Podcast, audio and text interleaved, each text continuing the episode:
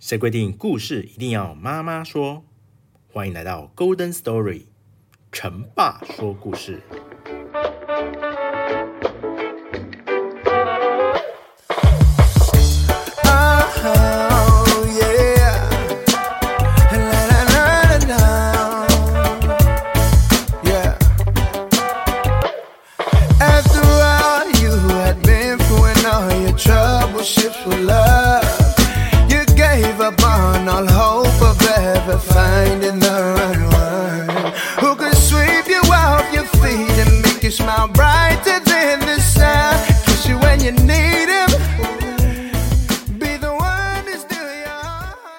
Hello，大家好，欢迎来到 Golden Story，陈爸说故事。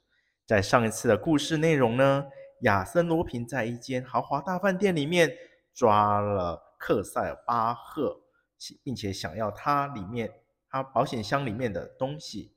那故事就从这边继续开始下去喽。古莱尔探长按照约定准时来到大旅馆，他没有坐电梯。而是从楼梯上来，顺着走廊来到了四一五号房门口。他按了很久的铃声，但是屋子里面却一点反应都没有。他只好来到楼层服务台询问。领班告诉他，克塞巴赫先生昨天晚上根本没有住在这里。据一位昨天下午拜访过克塞巴赫先生的人说，克塞巴赫先生。今天晚上会住在凡尔赛物资储备库。听完领班的一席话，古莱尔隐隐觉得不不妥。他弯下腰来，把耳朵啊贴在锁眼上，认真的聆听。里面似乎有一些微弱的呻吟声。他马上觉得情况不对，示意领班啊找来锁匠来开锁。房门打开了。首先发现的是被绑在前厅的克塞尔巴赫先生的秘书和仆人。古莱尔疾步走进客厅，克塞尔巴赫先生啊被绑在椅背上，头垂在胸前。古莱尔摸了摸他的手，然后说：“他死了，手是冰的。”旅馆柜台和经理室的人得到消息，马上赶到房间。古莱尔吩咐他们打电话到警察分局，自己则向上司警察局长勒诺尔曼打了个电话。克塞尔巴赫的尸体被搬到沙发上，古莱尔脱去死者的衣服，发现在他的胸口有一道刀划的小缝，流着血。衬衣上别着一张名片，上面写着“亚森罗平”。亚森罗平。古莱尔大惊失色：“盗贼之王不是死了吗？怎么会出现在这里？怎么办？”他反复将那张名片啊翻来翻去，心神不宁。算了，最好什么也别动。局长不是就要来了吗？无所不能的局长。自从勒诺尔曼取代迪杜伊担任警察局长以来，古莱尔的惰性啊，就越来越严重，简直到了局长不推他就不前进的地步。想什么呢，古莱尔？局长，你来啦！是的，就在古莱尔发愣的时候，勒诺曼先生走进来了。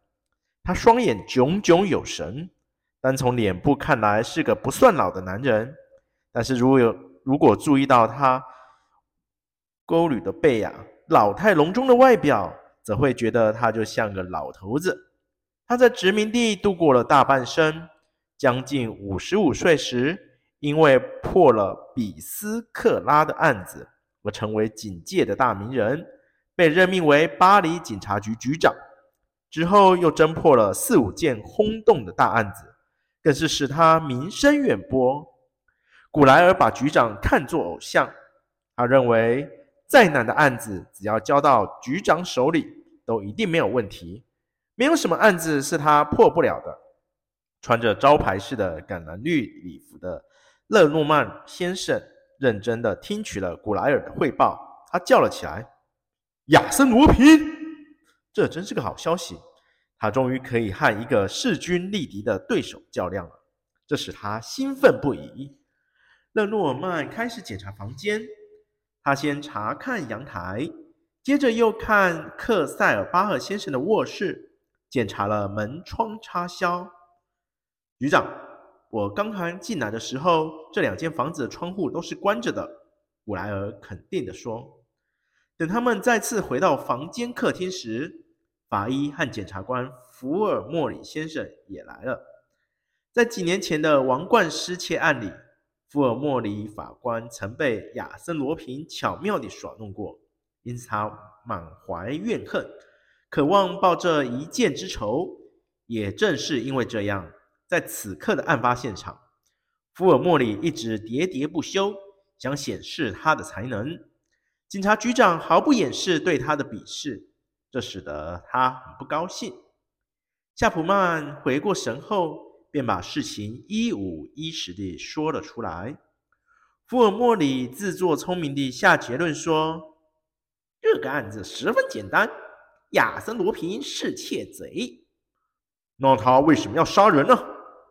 勒诺曼先生扔过来一句：“亚森·罗平从不杀人，他何必对一个无力还手的人痛下毒手？”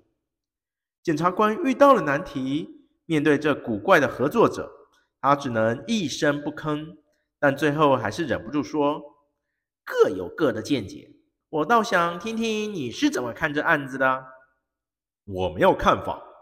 听到局长这么一说，周围的人啊，全部都不敢说话了。为了查看所有的房间，勒诺尔曼请旅馆经理拿来房间的平面图。他发现克塞巴赫先生的卧室虽然只有一个出口，但秘书的卧室啊，却与另一个房间相通。他要求查看这里所有的房间，试着把洛诺曼啊带到克塞巴赫夫人预定的五间房里。这些房间都没有住人，而且每间房的门啊都从两面栓栓死了。除了负责清扫的侍者，没有人能够进去。勒诺尔曼立即吩咐把当天负责的清扫的侍者啊找过来。侍者名叫居斯塔夫·博多，他说自己做完工作后便把所有的窗户都关得死死的，同时还表示啊自己在四二零号房捡到一个烟盒，是棕色的，上面有两个姓名，字首分别为 L 和 M，分三层放烟丝。胭脂和火柴，这引起了秘书夏普曼的注意。他请求勒诺尔曼局长让居斯塔夫把那纸烟盒拿过来看个仔细。局长正好也有此意，就吩咐侍者回家把烟盒带来。过了好一阵子，居斯塔夫博多都没有回来。勒诺尔曼请旅馆经理去催一下。几分钟之后，经理神色慌张地说。居斯塔夫·博多在家被杀了。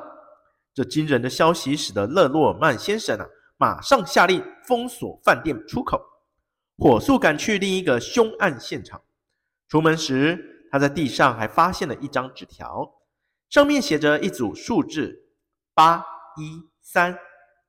他没有声张，只是把这张纸啊放进了皮夹里面。居斯塔夫的伤和克塞巴赫先生的伤一模一样。从死者的姿势可以看出，他是正在寻找烟盒时被杀的。也就是说，那只烟盒啊，肯定已经不在这个房间了。真可惜，一个重要的物证没有了。福尔摩里叨念着：“我们知道那上面有两个姓名的字首，一个 L 和一个 M。另外，夏普曼先生似乎知道些什么。”勒洛曼说着，突然想起什么。对了，夏普曼，他在哪？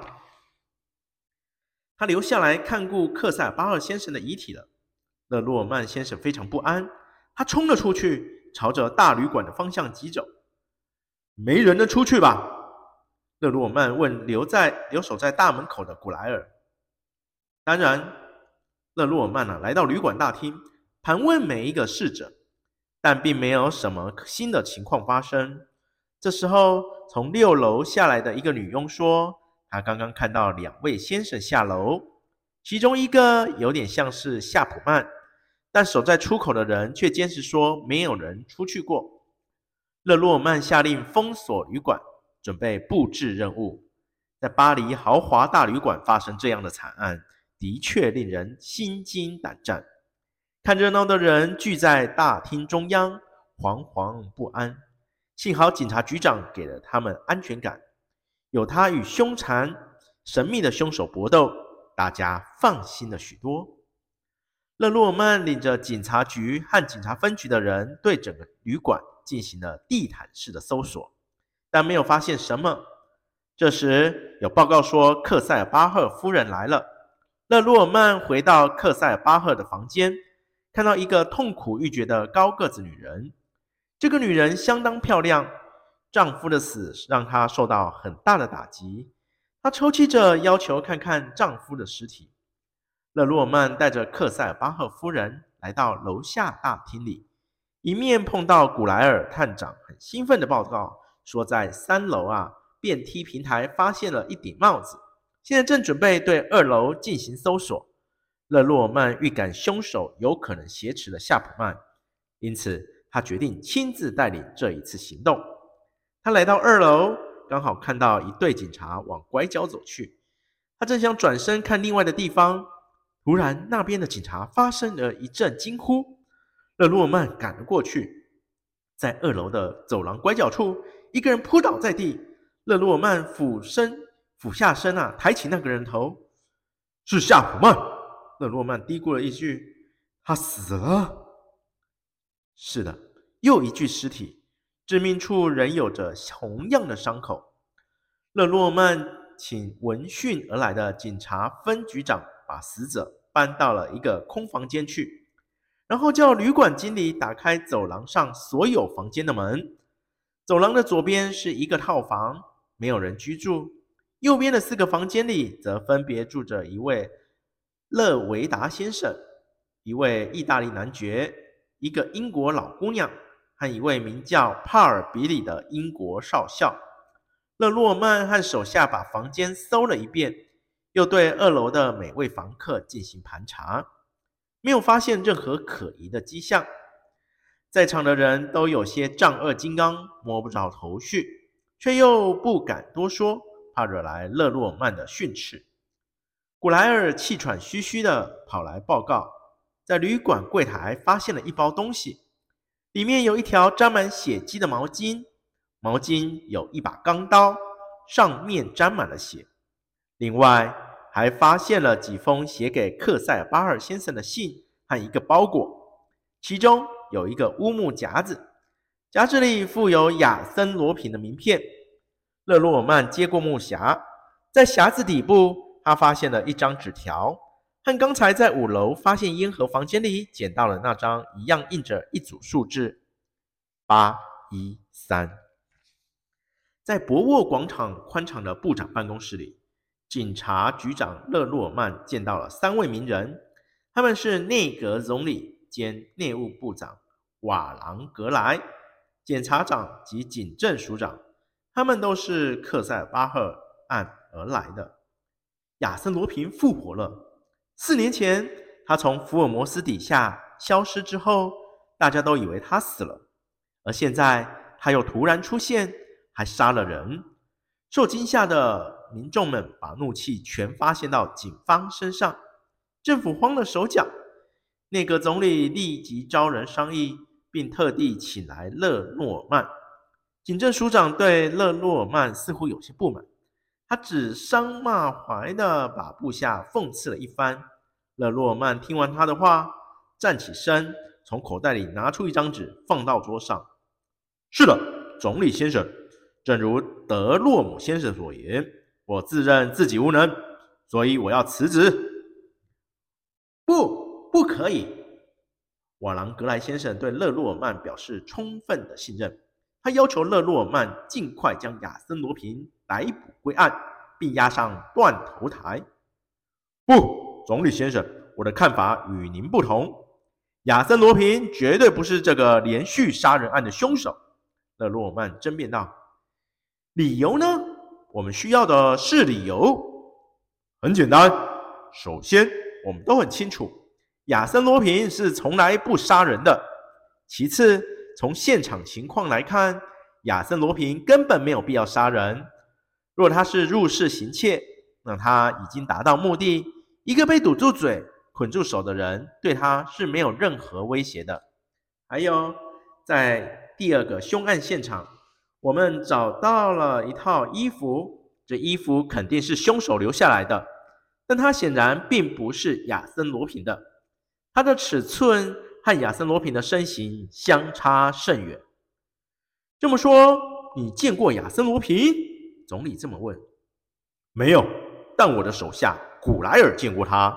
据他的描述，亚森罗平和旅馆佣人见到的那个带走夏普曼的人，并不是同一人。我很想听听你的看法。总理饶富欣慰地说：“我吗？谈不上是看法。我只想就事件的真相向大家做一个推测。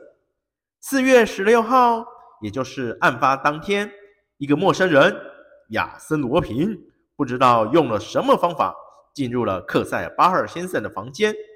大约下午两点。”你在说什么笑话？警政署长德洛姆发生了一柱一声大笑，打断了勒洛曼的话。我这里的资料显示，那天下午三点，克塞巴尔先生正在里昂信贷银行存放保险箱的地下室里，银行的登记本有他的签名。大约下午两点，勒洛曼很有耐心的等上司上说完了，然后若无其事的继续说：罗平在一个叫马尔科的同伙。协助下，将克塞尔巴尔先生的财物洗劫一空，威逼其交出了保险箱的密码，并把所有的人绑在房间里。接着，马尔科出门去找另外一个同伙，一个与克塞尔巴赫先生长得有点相似的家伙。他们一起到了里昂信贷银行，成功取得了他们想要的东西。守在屋里的罗平很快得到了消息，他达到了目的，于是离开了。就这样吗？总理的语气里满是怀疑。是的，不过这可能只是这个案子真相的一部分而已。罗平想要的不是一点小钱，他肯定掌握了克塞巴尔先生的什么重大秘密。这个秘密如果不是在那个山羊皮的套子里，就是在那个存放于银行的珠宝箱里。照你的分析，入室窃盗应该算在亚森罗平头上，而凶手则是另有其人。是的，这个凶手啊，原本也是到房间里找东西的，只是在情急之下才杀了克塞巴赫。接着，他发现自己遗失的烟盒啊被侍者捡到了，于是再次动手杀了第二个人。那夏普曼的死跟那个凶手有关吗？有。夏普曼本来想要尾随逝者去看看那个烟盒，不料在走道上与凶手不期而遇，凶手将他打昏，拖到另一个房间把他杀死了。除了推测之外，你能找拿出一些证据吗？到目前为止，我还没有确切的说证据，但从那张两张蓝色写有八一三字样的纸条上，也许可以发现一些线索。我想。勒诺曼意味深长地看了德洛姆一眼。如果在座的各位能够完全信任我，我会抓到凶手的。瓦朗格莱连连点头。他当然希望勒诺曼继续查下去。我一直很信任你，勒诺曼。好好干！不仅要抓到凶手，还要把亚森罗平和他的同伙，以及那个冒充克塞巴赫到银行开保险箱的人，全部抓回来。好的，总理先生，但请给我八天的时间。八天，亲爱的勒诺曼，这是以小时计算的答案，我只能给你十分钟。总理半开玩笑地说。不料，勒诺曼竟一本正经地掏出自己的怀表说：“也罢，虽然赶了点，但还来得及。或许我只需要六分钟。”哦，但。这时候开这种玩笑不大适合吧？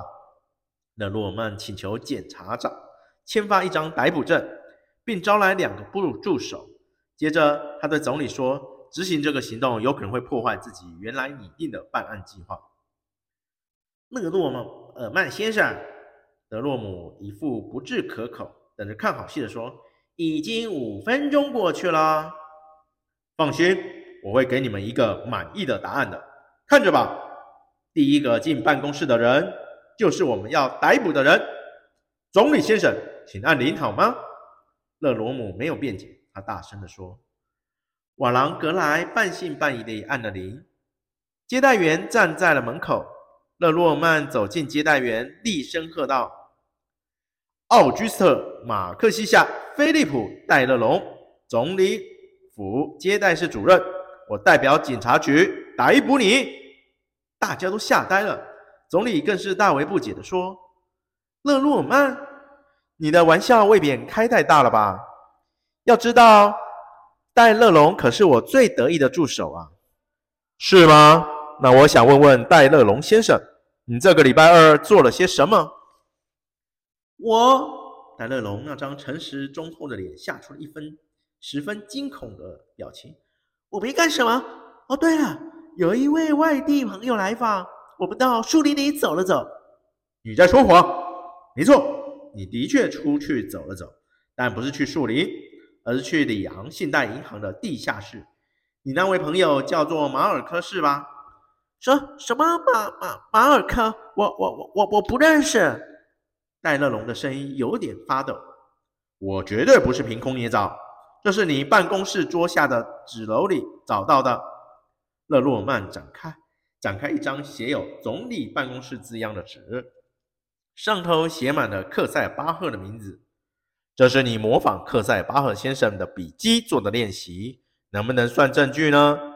就是你冒充克塞巴赫先生去了银行。勒诺曼的话没有说完，戴勒龙突然举起拳头，把他打倒在地，然后一个箭步跳到打开的窗户前，跳出窗外，跑到了院子里。天哪！总理一声惊呼。不用担心，勒诺尔曼揉着自己的脸说道：“古莱尔，上！”很快的，戴乐龙又名。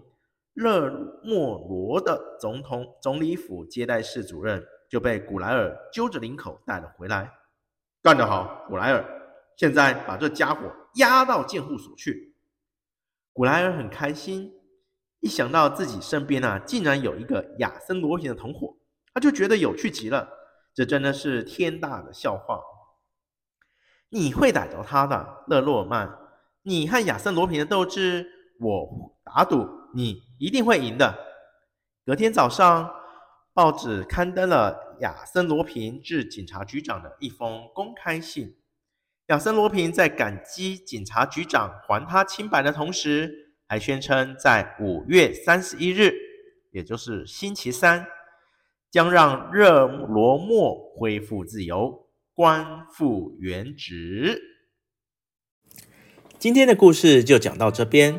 如果喜欢这节目的话，欢迎订阅《Golden Story》成爸说故事，并且在 Apple Podcast 给我一个五星评论，并留言推荐给其他听众。谢谢收听，我们下次再会。